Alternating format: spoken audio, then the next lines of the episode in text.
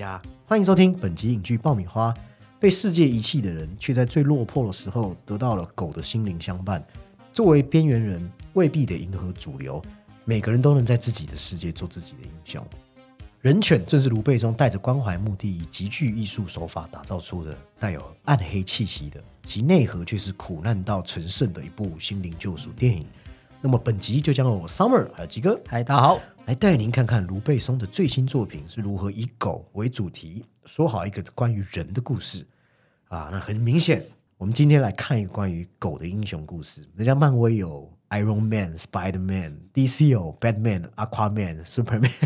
那卢贝松，我们的大导演卢贝松只有 Dog Man，狗人嘛，狗人是这样翻就对了。这鸡哥的翻译是狗人。但翻译实际上是人权，对，不要被误导了。哎呀，那很多人其实问我好不好看，那基本上问我不准，因为有这个猫猫狗狗在我这边，基本上就是七十分起跳，就是加分。对，我不管你，这是超级不客观的。哎，鸡哥说我这是搭档，有失公允，好像也不是这一次。但凭良心讲，在二零二三后半年到二零二四的这线下的这个半季度。我们都知道超级英雄电影的成绩集体扑街，对不对？没错，其实那个怎么讲，那个败相或是疲态，已经在更早一点点就看得出来。二零二二差不多，对，就是大家已经哦。大概知道之后是怎么样的玩法，只是你永远不知道他会一个居然还扑的比下一个还要惨这样。对，就是你是反向的期望值，就是我我还想看看有有没有更烂的东西这样。对，就是已经摔到鼻青脸肿了。哦，这是 对，下一次就可能摔断腿 啊，那我觉得这卢贝松他在一个最好的时间，简直就是与之要对着干哇，一样做了一个像是一个呃，刚刚前言有讲到的苦难的救世主。异色的英雄故事，也是一个我觉得大家喜应该会喜爱的线下特别流行的，说我们说的正邪难辨的不寻常的那种反叛人物。好，那还有带着大家最爱的狗狗，对不对？嗯，那确实人犬其实你也可以说它是一只值得非常值得大家走进戏院的带有点艺术气息的商业电影啊，而且卢贝松的电影一直以来也确实都蛮好看的。啊，加上他又喜欢到台湾拍戏取景，再再加一分啊！怎么今天都是因为一些奇怪的外围加分？哎呀，回到导演影片本身来讨论。按照节目惯例，我们先来聊聊卢贝松本身是一位怎么样的导演啊？先从表皮探究起。我我其实觉得说，从他的影片透露出的气质，他的电影就很像在在法国片中注入好莱坞的能量，就是很像是。很像是属于这种可能欧洲类型片，嗯的这种呃，你可以说它是翘楚也不为过。对，它在一种美式剧情中，然后还是你还是可以依稀看到说，我们说法国导演比较重视拍摄的自由度，就是或是这种嗯比较属于作者比较艺术性的表达。对，那个强烈性格还是没有失去的。然后卢贝松他本身的色彩比较比较鲜明，哎，光影对比，画面上面常常都比较强烈，你会觉得说有渲染出一种。艺术品的感觉，而且他也蛮爱去营造大家都爱看的奇观式的场面啊！你经常会觉得看卢贝松电影像什么？我觉得很像在看一个现代都会中，然后涉及到各各色哲思的神话寓言故事、都市神话寓言故事。但是它是这个寓言，可是它是一个呃，你可以说是都市，可是它是属于比较破败的一角。对，啊它这个破败其实。会为此去营造一种我们说的苦难的张力，对，也就是大家讲的人必有所失才能有所得的一种啊，在死亡中去绽绽放的人性善恶，或者是我们爱讲的现在特别流行说探讨我们这些当代人的伤痕、伤痕叙事的手法。啊，你常常才会觉得说，哎，他用的一些抑扬顿顿挫啊，或起承转合，其实和美国商业类型电影是有。有一大部分雷同的，其实你说和法国类型片也也是有点不太一样，对，它真的跟美国的感觉是稍微有点有点像一点，像一点，对对对，只是又多了一点点的余韵啊，就是比那种纯粹的爆米花电影，那这样的我们说的要美式不美式，对。啊，因为你你可以说类型，或者说。犯罪类型的片型在欧洲可能会比较写实主义一点，可是它有一种刚刚说到那种奇观或是比较抓马的成分，在这个又比较肯定你会说比较像像美国好莱坞的这一种呈现手法。对，那他的要美国不美国，我觉得也和他本身的背景是有一个直接的呼应。什么背景啊？那卢贝松他在十九岁的时候，他当时就因为厌恶学校枯燥无味的课程，所以他决定跑去美国洛杉矶去学习了。其实也不长，诶，大概三个月的电影制作课程。那期间他当过接线生、布景人员、助理剪辑，那后来再成为助理导演。我把这一套我们说的该学的、该懂得如何操作的，对，反复操练。我其实就是在这个过程可以摸索锻造成一个啊自己的语言、镜头、技法啊。但他也不是一开始就像我们现在刚刚我跟基哥在聊的这些，我们说的比较靠拢商业的风格。我觉得他早期还是比较有法兰西风情式的文艺片的感觉，虽然他还是没有我们说的法国电影的那种很多实验。复杂形式，或者很多人会嫌太过沉闷基调的东西，卢贝松是不会了，对啊。但比方他早期的《地下铁》，还有一部大家应该都看过，就《碧海蓝天》。嗯，特别是《碧海蓝天》，它是真的大众知名度很高的，拍的很唯美，我推荐听众去看。那里面有一句台词，我觉得写的最让我印象深刻，就是他在问说：“哎，潜水是为了什么？”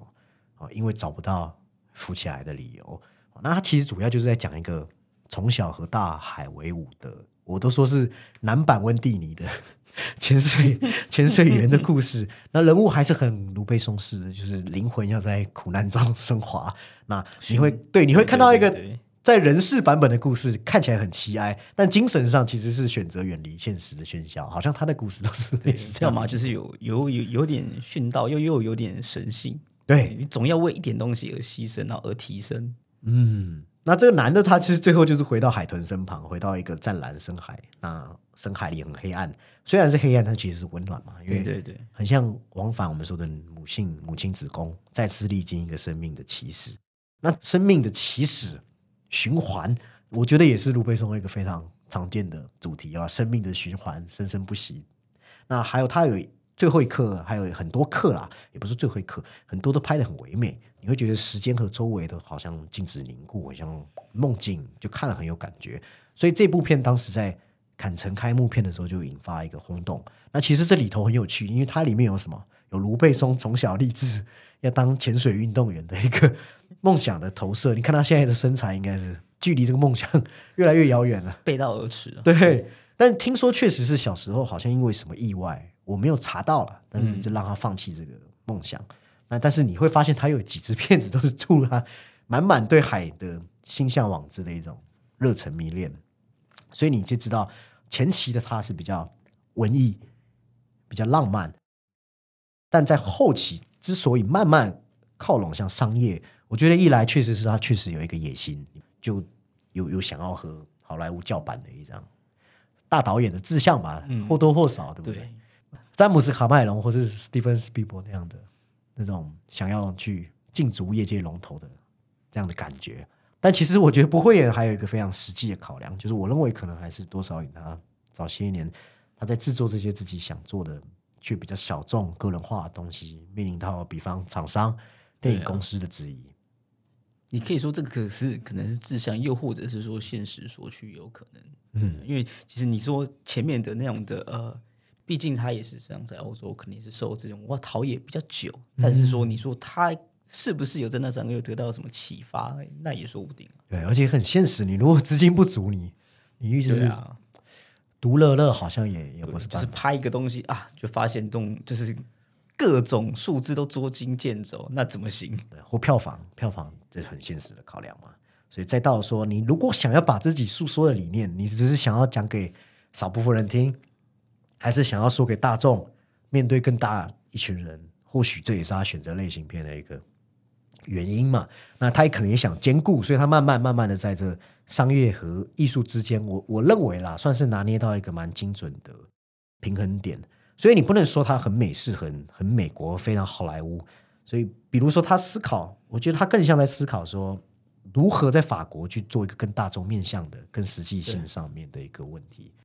所以以至于说，真的是有人把他与美国 USA 画上等号的时候，他本人每次都是蛮激动的。他都会强调说：“这这不要把我和他画上等号，这美国人的钱不是万能的。”这老导演都会这样。对，不过有人说他是法国 Steven Spielberg，我觉得有有几分有几分啊相似，对，可以对应上的地方。讲这个可能他也他也没有资格生气，确实就是史史老爷爷还是胜他一筹嘛，对吧？这是对。那到了后期，我觉得卢贝松就把法国商业片，有没有？大家如果在这一次的金马影展有看一些法国类型片，还是会发现节奏比较温吞。但卢贝松是做了很多的提速，把商业电影的节奏加到很快，而且他特爱什么？我觉得他特爱插入很多意象元素，然后让这剧情哦，虽然是衔接的很紧凑，但是还是有很多值得大家探讨的啊。其中应该很少人会否定说莱昂就是终极追杀令，大家应该都不会去抨击，都会认为它是一部很成功的他的代表作。应该我我听过的啦，周围很几乎是零负评吧？对，算是他有一个固定的一个粉丝群。哦，有有有是，对，就它不会让你觉得它是很动作片的流水账，那也不会让你觉得说呃里面的尚雷诺啊，或是小小娜塔莉波曼，对，是很样板化都不会。所以它其实就是我们说的口中说的好看的，会让你记忆很久的那种，大家一直很想要在现代看到那样的对类型因为毕竟有时候类型片拍着拍着就输掉了，但是有些哎，我们看到可以我们印象深刻或念得出名这类型，其实都是很有作者风格。对啊，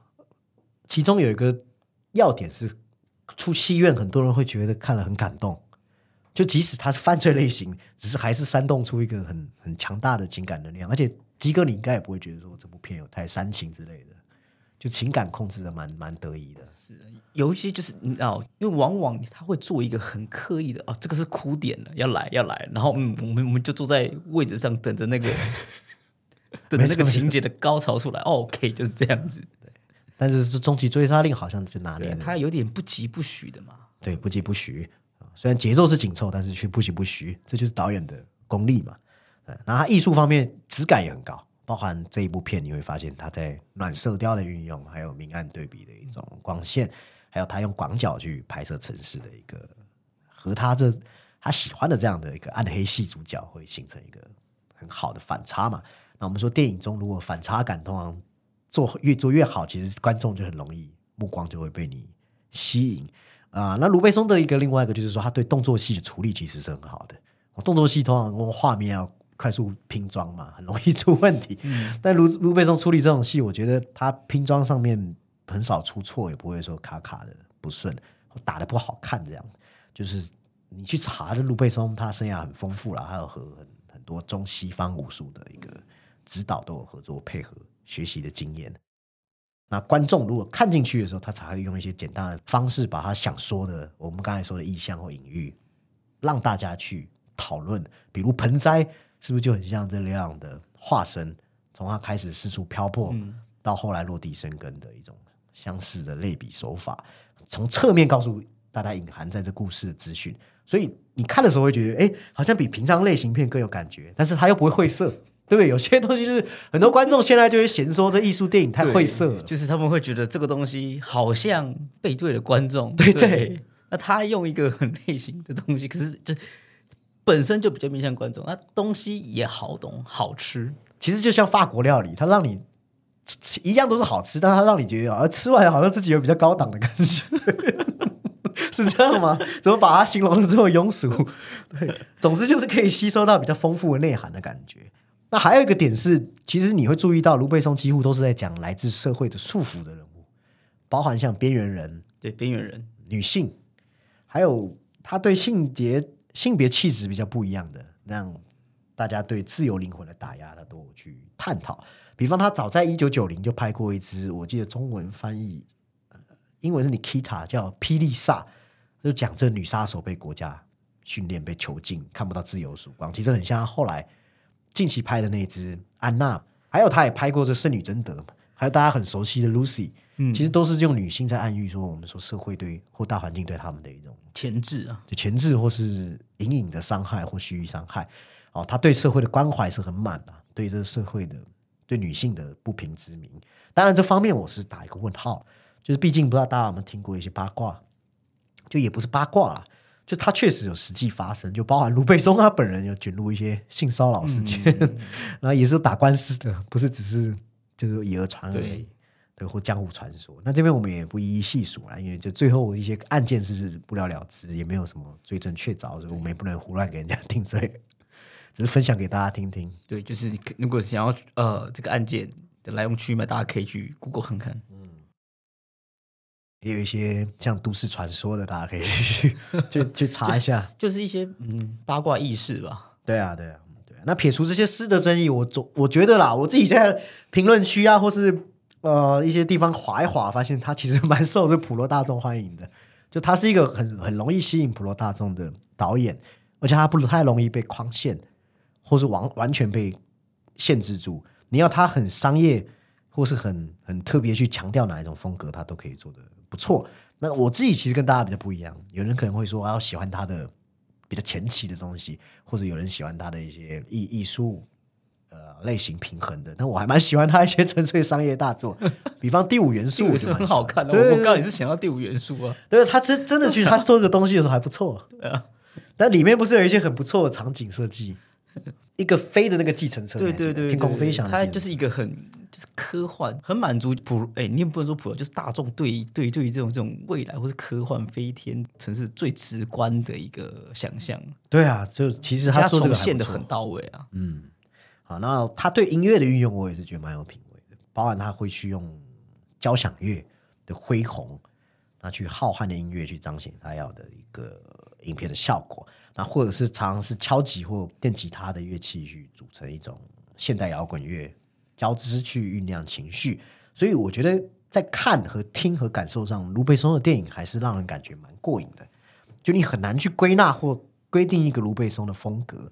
好，但如果大方向来说，确实，如果你用法国那一套作者电影还有商业电影，它它确实可能会呃，早期人家会说它有承袭到我们讲新浪潮，就是作者电影，但后来因为你知道法国电影评论是比较挑剔的嘛，所以大家就会抨击他说他电影比较 倒倒退变质为一种商业美国庸俗文化附庸。但另一派可能包容包容力比较相容性比较强的人，就觉得说，他其实还是有着这个个人艺术色彩的一种作者电影嘛。你也可以说，还是一个作者电影，对。然后在调动美国资金系统之余，还是能够不被美国同化，这也是他厉害的地方嘛。我去维持一些个人的运镜音乐的东西，所以我觉得他还是去尽心竭力维持他的一个导演的一个意识啦，算是一个文化产业和艺术美学表达的一个很好的一个典型案例。那我觉得也是一个类型片导演的一个很好的一个学学习典范的人物。好，那很快，今天进入今天的主题啊，人犬。刚才鸡哥说狗人，直翻吗？狗人有点难听啊。啊，对啊，好像翻狗神吧？狗神吗？对对，好像是哦，直接把它神格化。把它神格化嘛，电影也把它神格化了。那大致上稍微和听众简短介绍一下剧情。其实基本上，我觉得它很像瓦昆版本的小丑的反过来。哦，很多人都说像小丑，但其实我觉得刚好相反。对，他像是在人生岔路走向另一端的小丑。对，就是一边走的可能比较啊光明，另另外另外一边走进阴影嘛。对，就是他没有成魔，也没有跳着这个癫狂舞步说迈入深渊，反而比较有一种宗教受难，他依然可以抬头挺胸的这样的感觉，而且有点啊、在苦痛中像殉道般一样的一样的，最后淬炼得到，而且他最后有一个脱去自己装扮，用真实面貌成圣的感觉。所以这个圣是什么圣？就是 Dog Man 嘛，因为电影很有噱头，要告诉你说这个 God 反过来就是是 dog，dog，对，而且他也把怎么讲，就是狗视为这种啊上帝的使者了。卢贝松是不是觉得自己发现了什么英文的秘密 啊？就跟他说并并没有哦 哦，这个这个很多人讲过了，早在小时候就就已经听过不不少次了。其实电影就是在讲述一个从小历经可怕童年创伤的小孩，叫 Douglas 啊，那他是也是一位被家庭悲剧搞到变残疾的小朋友。那到了这青少年、青年的时候，又因为情感伤害，那再到理解说，可能知道说这世道险恶后，与他认为的这人类最忠实的伙伴就是狗狗，狗一大堆的狗狗，形成了一个相当紧密的连结。那他也是个会借由啊、化妆、变装，活成自己想要活成的模样的人。那进而在这个阴暗的地下角落中，啊，成为了我们说的可能恶人或公家机关都不敢小觑的一个，他有一个听话狗狗们组成的一个凶凶猛阵势在那边。没错，那当然，你也可以说他是一个正邪难辨的、有点不寻常的超级英雄，也也有这样的味道。因为很明显，正邪难辨，但是他也确实是没有对呃对这种好人去做友善或是不犯法的人做出犯罪的行为。对我觉得你讲的这个概念是不是就是我们说的电影网的反英雄？虽然他呃不是正规的英雄，但他不会去伤害一些无辜的人。对啊，那只是说他刻意给他一点黑暗气息或者街头气息的味道去塑造。那值得注意，其实卢贝松有选择一个一九九零年代的时代框架去放置这样一个故事。那他之所以选是，我看到他导演访谈好像说，他觉得他选这样一个留有旧时代氛围啊，带点草莽气息的，就是纽泽西。哦，作为一个故事的背景，但是大家不知道知不知道，就是绝大多数实际上这部电影还是在法国完成拍摄的，所以你看，这本身还是一件相当好莱坞思路的事情，对，如同好莱坞嘛，好莱坞不都认为可以在一套工业化流程、制作手法、编造上，在自己国家，就像美国依然可以拍一个伪欧洲的电影一样，所以用就场景或是直接用设定上去补足嘛。对，所以都是卢贝松还是这非常好莱坞思路。然后这一次卢贝松也选用了一个倒叙插叙的手法说故事，我们就看到说，哎，这位被捕的男主角他在监狱接受一位黑人刑事精神病学家的采访，那才慢慢讲出自己非常漫长但是悲惨的人生故事。那包含他很呃很巨细靡遗聊着家庭的悲剧、父亲的暴力啊、妈妈的离开，啊，到他与一位很温暖的剧团老师相处，再到他了解到那自己没办法跨越的，也算是残疾人的一个鸿沟，哦，还有这孤儿身份给他带来的心理影响和社会隔离，那最终理解到，唯一给予他温暖的就是这些狗儿，对，对就是说艺术也好，嗯所以他主动背离，我觉得他是主动背离哦，这大家注意，主动背他是自己选择的对他不是说自暴自弃之类的，和狗狗一同自我放逐。那其实过程中蛮有趣的，因为他甚至也可以对他的狗狗拥有一些沟通对话的能力。对。可是这个能力他没有细说，我觉得比较好笑是观众都发现了，他自己都还没发现。对，就是你可以当做是一种怎么啊、可可能他想要做出一种狗是他肢体额外的延伸吧，嗯，他的那一种可能精神转化为现实力量的延伸，有心灵沟通，对，然后可以训练他们这潜入这富人豪宅偷窃，还可以就咬着黑黑帮老大的 重要部位。对他对这种怎么讲，他的一些犯罪行为，在有有自己一套的解释嘛，就是这种财富的重新分配也好，等等。对，所以这一系列下来，他最终其实是我都开玩笑说是对社会的一种啊多么痛的领悟，但是他没有狭怨报复，反而是在这样理解接受了一个最根本的自己，所以最终在一个边缘中重生的意象来作为电影的结尾。好，那这样的倒叙手法，我本来还有一点担心。啊，因为通常当你选择让主角已经在后头最后面和你讲述故事的时候，你经常会无意间就给予观众一大份的安全感。啊，因为你毕竟是一个过来人，已经在讲一个发生你知道他是呃，就是安全生还的，对啊，你必然会相信他是安然无事嘛，否则怎么会坐在那边跟你讲话？所以，或者是我经常在聊到卢贝松另一部作品《Lucy》的时候，我自己编了一个词啊，叫做 “Lucy 困境”。哦，Lucy 应该很多人看过吧？就是他简单讲，就是讲一个女生在危难中吸收了一种抑制药，然后她就获得可以不断增强的大脑能力嘛，所以她的大脑可以从十趴、三十趴、五十趴、一百趴的不断开发，什么超超感受力、心灵感应、隔空取物，最后时间旅行都都不是对，对，都不是问题。好，那以至于其实那部电影大概在前半段没多久，就没什么让人感觉急迫或戏剧性的东西，所以电影后面就变成一种数位特效的商业表演展示，而且最终我们还嘲讽说变成了一个 USB 的广告。没错，就那这一次在这观影过程中，我本来蛮担心会产生这样的问题，但后来还好啦，几乎没有犯犯下这样的 Lucy 困境的疏漏。就一来，当然故事写的不错嘛，因为倒叙这件事本身和他要谈的内心的挫折受难，好像正好可以帮助我们慢慢理解。因为他其实要讲的是一个成因嘛。嗯，我们其实像不像那个被他共情也共情他的那个心理心理医生的角色，有点像。那二来就是他一一个故事快要到他讲述的，你知道山雨欲来的紧张感，那其实这个有赖我们前面讲那么多的导演对剧情节奏、故事把控力度的一收一放啦，他确实有在这样的节奏中有有有有抓住我们的哦，守住我们的呼吸。那还有一个最大的重点，我也和鸡哥开玩笑啦。哦，我那天有跟鸡哥说，这或许就是爱狗的萌宠魅力，好像会引发我们人类某种体内关怀机制。因为你倒叙，你虽然知道男主角没事，但你不知道狗有没有事嘛？对，哪怕少一条都很就是大家莫名就是呃，你很长莫名其妙就是会想要就是一个撸狗撸猫吸猫吸狗，这个好像是刻在基因里面，刻在记忆里面。对啊，这是这是狗狗啊，或是这些猫咪啊什么等等，有没有怎么样？所以你瞧瞧，是不是狗就是不同于人？你看到狗挂了，所以远远比人挂了有有震撼力。就是你在电影中看到哦，这个人哦，他可能被他撞了，狗就是你怎么可以这样子？对啊，怎么可以伤害小动物？所以是不是你是不是这样一个倒叙的故事，就让你看到有点紧张，有点有点有点提心吊胆？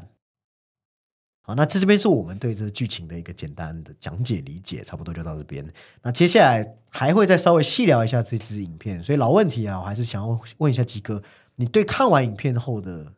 直观的感受，你有什么可以和听众分享的？应该说是出乎意料吧，高于期待的这个表现呐、对啊，因为其实我是没有看预告，只有稍微看一下简介。那类型片其实我觉得这个节奏上这样拍其实就对了，嗯，对，没错，就是它很干脆利落的，它也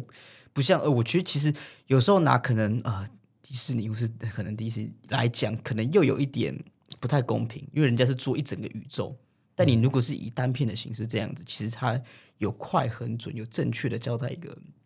剧情也好，角色的成长，角色其实有做出立体，他也有做出他的成长，啊，甚至不用成长嘛，因为其实我们看到其实他最后的状态，但是你要交代这个成因，成因也是他的成因也都是交代的够完整，甚至产生一点共情或反思的成，或是一些反思的层面在里面。嗯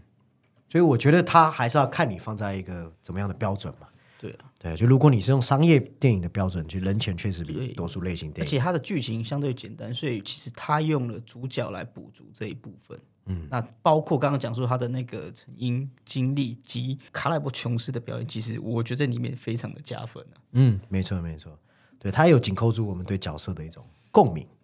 对，尤其就就是我前面有讲嘛，他其实近年非常流行说对边缘人的研究，大家都比较喜欢阴暗的题材啊，黑暗的背景设定、残酷的情节，好像这类东西都可以吸引到某一个特定族群的感觉。因为就是因为卢贝松也有说到，这个片其实有一个核心概念是直指现代人的这种痛苦。嗯，对，那痛苦不一定要是这么很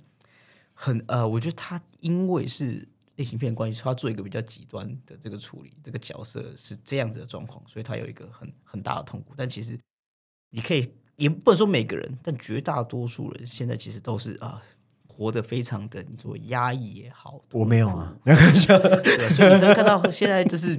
很多人都非常的，你知道，非常的具攻击性，嗯对对已经不是说很消极，反而是很具攻击性社会的对立越来越重。所以我觉得那也是一种痛苦。对，所以你可以理解为什么有人看完会说是被感动的啊，毕竟这算是卢贝松的一个强项嘛。你去注意他的过去的电影，其实都始终不脱弱者的社会性失语，还有面对强权逆境下的一种牺牲、死亡或大爱光芒啊。啊，虽然这些设定实话实说是有一点点的俗，没错啊，但卢佩松他可以用黑色口吻把它把俗套的东西讲讲到人的心坎，还是因为他对于人性，我觉得他他有个特点，就是他不会忘记在绝望中给你送上一种真挚的温柔啊。但有些电影是他只会给你送上胜利啊，不一样，送上胜利你就觉得很很对啊，对很很类就是一个型操作有有，点强行大结局对，，强行大结局它只，是剧情上的胜利是。Aquaman 嘛对，它是，但是如果是反过来，那个剧情就是简单，那人物他就做人物嘛。对对对，这是我认为的一个其中一个想法啦，就他会营造一种让你相信说，即便这世界确实再无可能好起来，但至少在角落的某一块，还是有一群边缘人可以互相取暖，燃烧着一种最后的生命火光。但反过来，我刚刚是去去揣摩出这些喜欢这部电影的人可能被击中的点。那对我来说，我喜欢归喜欢，但我比较没有 get 到他感动的点。当然，可能会有人说这 Summer 有点就是做人太无情了，就 开始开始骂我之类。对，但我还是比较没办法去接招。他这么满，就突如其来，我不知道为什么卢贝松这么多的关怀。就我，突然这么多，我会这么说也是有原因啦，因为我认为他是说在他身上有太多身份重叠的这个，对吧？buff 加满嘛，对对对我其实也有觉得他好像对他有些探讨是有点直白幼稚，包含说你看哦，Douglas 身上那些悲惨人生的困境，其实电影没有去做比较深度的挖掘和思考。那比如家庭的暴力让他精神肉体残疾，这可以理解嘛？这个没问题。对好，那再到年轻老师莎士比亚的作品，带他走出儿时的孤独、求爱不成那样的愤恨痛苦，但他最终都要把它归结到社会哦，什么社会的一个真实残酷面貌。我会觉得这里面比较缺乏复杂性，就好像一个人的每个选择、每个决定、每一步、每个果都可以直接追溯到一个原因。他的对他的那个连接直接这样对他的连接连接很直接，就是他说因为莎士比亚，然后说要扮成另另一个人，所以就变成了这个你说呃变装皇后，然后又结识了一群人，嗯，就是很先行，就是一直推进下去。所以在这里头，包含刚才我们讲的这 buff 叠满，包含这对狗变装皇后，还有这心理学家、这残疾人士莎士比亚这些爱狗人士，其实这有点点的标签化，就是你会觉得有点缺乏探讨。我当然知道导演的目的还是希望有一种商业电影的利落跟简洁，没办法花那么多篇幅去好好的讲完这些东西。但其实一个角色的层次，往往关键也是在这边嘛。但电影还是比较在意形象上面，好像他是希望比较统合化约为成某一种族群，就受受难族群的感觉，我不知道啊。但总之就是有点稍微粗一点点，我没有说很多，稍微有点粗暴的刻板印象，就是比较服务于戏剧的推进啊。但更惨的、还有一个更惨的是，我觉得他主角之外，其实比较没有一个让你难忘或有深度的嗯没有人物。对，而且我觉得最可惜是狗狗，就是狗在这部片里，它就是一个人类忠诚好友的单薄形象，它没有再给你什么动物视角或者比较灵性的描绘，就比较可惜。就是你你其实可以看到人与动物会有一些同伴的情谊嘛，但电影都没有比较没有拍，就只有说哎狗狗在它受难的时候就自己过来，好像舔舐伤口这样的一个画面来作为一个隐喻，所以就有点少了一点刻画的空间。所以可能抱着去电影院要看萌宠治愈的观众，你你抱着这样期望去也会失望，对它也不是很宠物治愈性，互动没有很多。说说实在话的，但有一点我觉得蛮好笑，我不知道鸡哥有没有注意，就是那些黑道，就他其实他的狗狗都是一些比较猛犬类，是真的，比较小型犬，你们那那些黑道为什么可以怕成这样？只有少数几只大型犬。对，那些黑道看到一些小狗还是可以很害怕，就蛮蛮有趣的一个而且反差。我是对，可是对那么多枪支却没有办法造成一只狗的伤亡，你也可以说这是某种政治正确。嗯，那还有啦，比较可惜就是那个聆听的警察局那位新辅官，嗯，哦，我们对他的那个，其实他很有发展，他有一些发展空间，不能说很有，其实我但是就是很可惜。我本来是期待他的职业，因为你知道他是个有隐隐落同伤口的人，他的黑人族主义背景可以和故事有产生什么呼应作用，但好像都都比较没有。貌似是一个，好像也是一个家庭是有呃，就是家庭成员缺有有缺位，好像是个单亲的这种呃单亲妈妈也好，对对对，所以虽然一开始以为什么他可能是要反 PUA 他，但后来证明就没有我我想太多了，心里太黑暗了。但我们讲的这些问题，导致我们说的像配角的空白，还有种族主义议题，似乎也是若有似无的，这样有点互文的映射，但又没有到很深入。那它里面有一项像它的断指阉割嘛，就很像在强调说对抗父权的，或是说我们讲 drag queen 那种过多的意象塞入，其实好像变成一个艺术背景或苦难的背景背景板而已。对，比较有这样的感觉，那就是变成说，哇，这 buff 叠满在一个一整个主角身上，但是没有没有能够打中有效打中议题是比较可惜的。对，但是我也觉得他好像一开始就没有着重在这个议题上对对他的那个体量本身就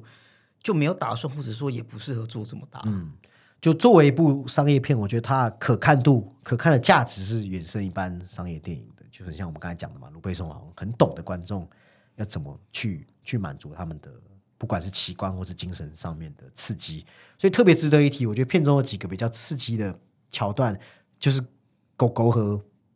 他们黑帮之间，火拼吗？对对，这很像小鬼当家嘛，就是乍听之下很滑稽，就是设陷阱对，而且你去对比狗狗的体型这么小，但是还是可以就是成功用计谋，而且他们用的都是人类本来猎捕他们的铁夹，对这讽刺感其实拉的还蛮蛮蛮满的啊。虽然我不会说没看过把狗运用在动作片元素的处理，但在人圈里面已经算是很有新意的一种动作片的设计展示，也也真的还蛮好，蛮有趣的。而且对爱狗人士来说，看到人类被这样反扑，或许可能会产生某种愉悦吗？我不我不知道，可以问句吗？对啊，对，答案是是对也不会怎么样因为我我就是这样嘛，讲讲出来啊。对，当然不只是狗狗啦。刚刚鸡哥有讲到一个重点嘛，就是还有这部片一个很大的魅力来源就是主角的演绎嘛，就演员这卡莱伯琼斯，对，就虽然他对大众来说这知名度没有到非常非常高，对，但他确实是一个已经得到国际肯定的演员。嗯，也是影帝。对，就是在几年前那部《二之序章》拿到的砍砍成影帝，所以这一次他回归到类型的演出，我觉得他很难得的点是他没有完全去模仿我们说的瓦昆路线。哦，瓦昆路线就是极端痛苦，还有贬损的阳刚气质嘛，就我们说的瓦昆瓦昆菲尼克斯擅长的那一套。但相反的，卡莱伯琼斯他更多是人性悲苦、愉悦、自卑、自恋、自我扮演这个隐忍，我觉得是比较复复杂，全部揉杂在一张 一张脸的感觉。看起来一样疯狂，但是卡莱伯琼斯是一种他知道何时要踩刹车，他是那种没有被疯狂冲昏头的。毕竟我觉得其实他的这个标签是过多的，嗯，所以他其实也没有办法像就是华坤那个版本，他可以从一个切口就直接一直一直一直到底这样子。虽然说那个东西它比较怎么就会比较 over 一点，但是他也是拿他的卖点之一嘛。对对，两个演员的特色其是实不一样，是不一样的。所以我还蛮喜欢他，他选择这种不会去说仿效大前辈的做法，而是找到适合自己的。尤其他里面有一段不是表演那个 Eddie Piaf 的成名曲的时候，他的雌雄同体，我觉得这力道拿捏是刚刚好，符合导演选择这 Eddie Piaf 的一个原因嘛。然后还有结尾的那样的声嘶力竭，其实我我自己看到是觉得蛮蛮让我觉得有点鸡皮疙瘩的的感觉。所以你你因为看进去了，所以你可以忽略我们前面讲的很多，在他成为圣人的过程中的逻辑不够铺垫但是。你不能就是这这个又回到一个观众的视点，就是对商业片是不是对对对就导演有让你去忘记这些逻辑上的东西，我觉得基本上好像就算是一个成功的嘛。而且你要考虑到，这卢贝松在映后会其实有讲到说，这故事是发想自真人真人啊真是一个报道嘛，对，好像是一个报道。所以我从他的理解，当然我是自己揣摩啦，我觉得他可能更希望的目标还是希望可以最有效的可以使主流群体达到一个理解关怀的作用。所以于是乎，他必须要把能够有效打中大众的情感传递是有一个精密计算，哦，让这些隐喻啊、命运抗争变成通俗好懂的一种凝视吧。啊、比方里头一些简单的意象，有个什么意象大家一定知道嘛，就站起来，站起来这个表明的包含就是和命运对抗的一种一种不屈的姿态。哦甚至大家看了记忆就很深刻，很多人其实都数得出来，片中男主角站起来吃素嘛是四次，包含他看着自己爱的老师结婚，对用肉体疼痛发泄，还有为了狗狗生存，他在变装俱乐部站起来唱歌，对整整站了三分钟嘛，还有第三次和这火黑帮火拼。哦，用了一个那是不是梦露啊？是不是应该是吧，？然后死亡梦露的对形，用用用他的那些呃，就是脚上的辅助支架嘛，对对就是跟他们去火拼，对杀死最后一次，杀死那些阳刚对的对，那最后一次是毫无辅助的器具，对，走到这十字架的影影影子里面，哦完成了一种狗的耶稣。对，就像是好像是超越这个宗教或是社会的这个观感体，呃，或是社会的这种观感前置外。对，这就回到我们刚才讲终极追杀令嘛。观众看的时候又觉得这不晦涩，但是又不会减它高雅或艺术气息的地方，大家都会觉得说，哎，这是看得懂的。好，那还有对变装的解读，我觉得也是认为蛮有意思的，包含他有运用这荣格的人格面具，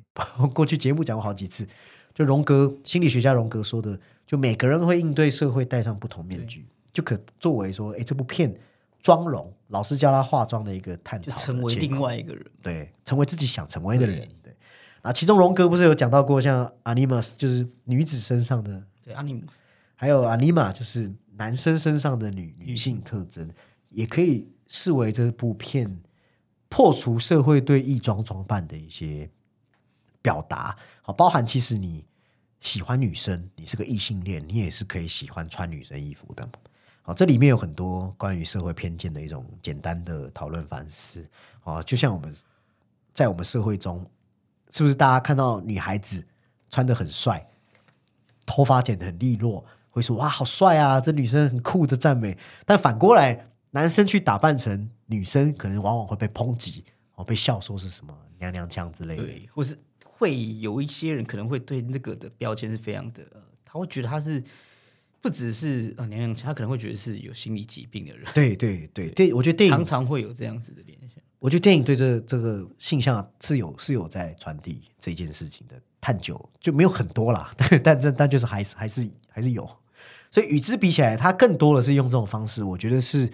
一直尽心竭力在这部片要破除一种父权父权的思想，好，包含对神权的一种老白男思想嘛，一种思维的结构。因为可能比较啊，就就基督的那个思维是以可能是人类为中心，对，男性而且是男性。对，对，就如果是你用最最最最传统，我先强调最最最传统的教义，就会觉得说自然和是人类所用的，对，就是比较旧教了，对。对，就是把自然任意取用，但这不代表 信奉基督的人可以去任意扭曲，把这些教条来当做自己行恶的一个准则，就是猎狗，就是你就是看到他的那个爸爸跟哥哥的这个，就是在呈现错误的理解。对，所以他们用这种父权为霸权，虐待孩子，虐待动物。那我觉得，对于 Douglas 来说，就是他自幼就没办法理解的部分。那角色不能理解的部分，可能也就是卢贝松他不能理解的部分，好，以至于 Douglas 他也没有不相信神，但他希望寻求的是那个可以救赎、理解他的神。那对于他来说，他觉得也是有神机，因为那个神机就是神给他的狗狗。那最后自己还成为一个反血的上帝，也成为那些狗狗心中的神的感觉。哦那回到龙格，我觉得如果用更深入的一个讲法，其实 Douglas 一直与之。拔河对抗的也是龙格说的嘛？我们人一直要对抗的社会集体潜意识的，而且那些社会集体潜意识是本来就存在这世界上面的。哦，所谓阴影，就是说我们一种要挑战整个自我人格的道德问题。好，这里面需要人很大的道德努力。如果你没有去做这样的努力，你没办法意识到自己的阴影存在。那你必须要知道人的这黑暗面。不管是你身边再厉害的人，在正面的人，他们都有这样的黑暗面存在。那你这就是一个个人意识和一个集体意识要去做调和嘛？那这些东西会产生个人身上的一些情节，会加深我们说的阴影的感受。那我讲深一点，意思就是，你看哦，你一生成长的过程，你学习到的人生的经验啊，在学期间的和同才的，你把相似、相反、共同、共有或因果的想法连在一起，就会形成一种情感。的心结，特别是那些经历创伤、强烈情感的，比方男主角这样，从小就很悲催的童年，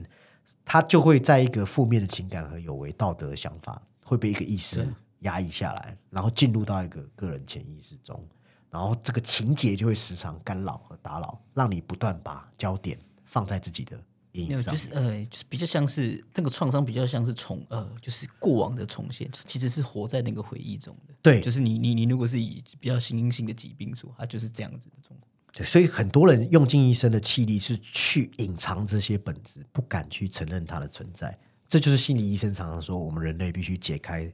最大的一个结，啊，必须一次次和你讨厌的那些特质对抗，也有点像是我们说生活中你自己投射出去的魔鬼，你自己的受伤。哦，你越要停止这些让你身心匮乏的东西，你就是要去勇敢面对它，拥抱它，知道那就是你心里一部分，而不是说要去装作自己很阳光、很完美、很善良啊。因为龙哥觉得说是，另一个面具，对对，龙哥认为说阴影是这个觉知之光照射不到的层面嘛，哦是你自己自我意识中最不认同、不愿意成为的那种特质。哦我们越是压抑，它对我们影响越大。那我觉得龙哥讲一句蛮有趣的话，分享给听众。龙哥说，一个说自己没有任何阴影的人，是统计上面最常见的人类类型。那这些人想象中的自己，其实只是他所想知道的一个自己而已。那如果我们用这样的角度来看，其实 Douglas 这个角色，他反而比起一般人是已经更早进入真正觉醒，他比较早更能够去面对自我的一个角色。那他能够也懂得知道何时要戴起面具，何时要自己比较更加真实的面孔来面对外界。哦，就像我们说的，其实人格面具不是只有负面嘛，也不是只有摘下面具你才是真正的自我。你在必要时戴上要的面具，想要脱掉的时候就勇于展露。我，没有面具也无所谓的状态，其实才是一种真正的自我实现。因为很多人常常会误解嘛，觉得说我把所有面具丢掉，就是一个真实 对，但是其实没有没有这种人的状态不是这样去去推导的。对，所以我觉得这故事好像隐隐约约有引用到这荣格心理学上面的一个角度。哦，好，那我们好久没有这种单片的讨论了，所以依然是我们熟悉的打分环节。好，那打分环节、哎对配上这心得，来鸡哥先帮我们评评分。哎，评分啊，分数的话，我其实啊会给他在七点三。那其实刚刚也有梳理一些就是正反两面的东西，因为他所谓的那些缺点，好像不一定会适用在可能就是这一种商业片，或者是说他在这个整个呃你整个剧作的这个体量是不是适合这样做啦？嗯，对。但是以这种类型或者商业来说，我觉得他其实是已经近期算是看到算是满意的，嗯，对，所以我可能会就是原原本大概可能是七吧，可能就会再加个零点三左右，嗯，那包含他所谓一些，我觉得是一些比较面向，应该你可以说是接近大部分年龄群都可以读得到的这一些比较像是啊关怀要传达，可能是比较偏正向或者是一些有人性光辉的东西。对我觉得是大家都比较好拿到的。嗯我我我我这边的想法就是，我是回归我一直在讲的嘛，我就还是很佩服这卢贝松对商业类型片的熟悉和掌控能力。那看完的时候，我还是蛮激动的，就是会感觉说，哎，好久没有在原先看到一部完成度这么高的商业电影了。这同时，他很明显就是展示了一个与超级英雄叫板的姿态嘛。对，也就是说，即使卢贝松他很难脱离好莱坞的影响，但是他在这样与好莱坞有点并哦同轨的这样同样轨道的情况下，他却与资本运作下的漫威、DC 超级英雄形成了一个很鲜明对比，更有力量的感觉。这是一个很强烈的比较，他是不是故意的？我也不知道，但是有这样的感觉。他与其说要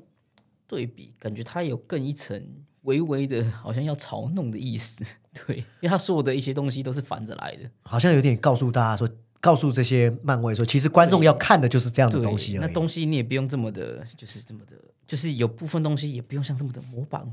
知道那些选角啊、台词或是角色状态都这么的阳光正向等等的。嗯，对。那还有一点，可能我认为这部电影，我感觉到卢贝松也特别的重视哦，因为这也是因为他可能正处于一个职业生涯的关键关口吧。就如果大家有听过欧罗巴影业，欧罗巴影业是千禧年的时候卢贝松成立的一个很大的，当时非常大啦，一个法国制片公司。他当初的宏愿也很大，就是想要和好莱坞对抗的，有点想要打造法国好莱坞的企图心，在那时候是招揽罗杰。好，但如今我不确定他剩多少股份啊，但我知道公司营运状况非常非常不好，就非常不好，就是黄字赤字，所以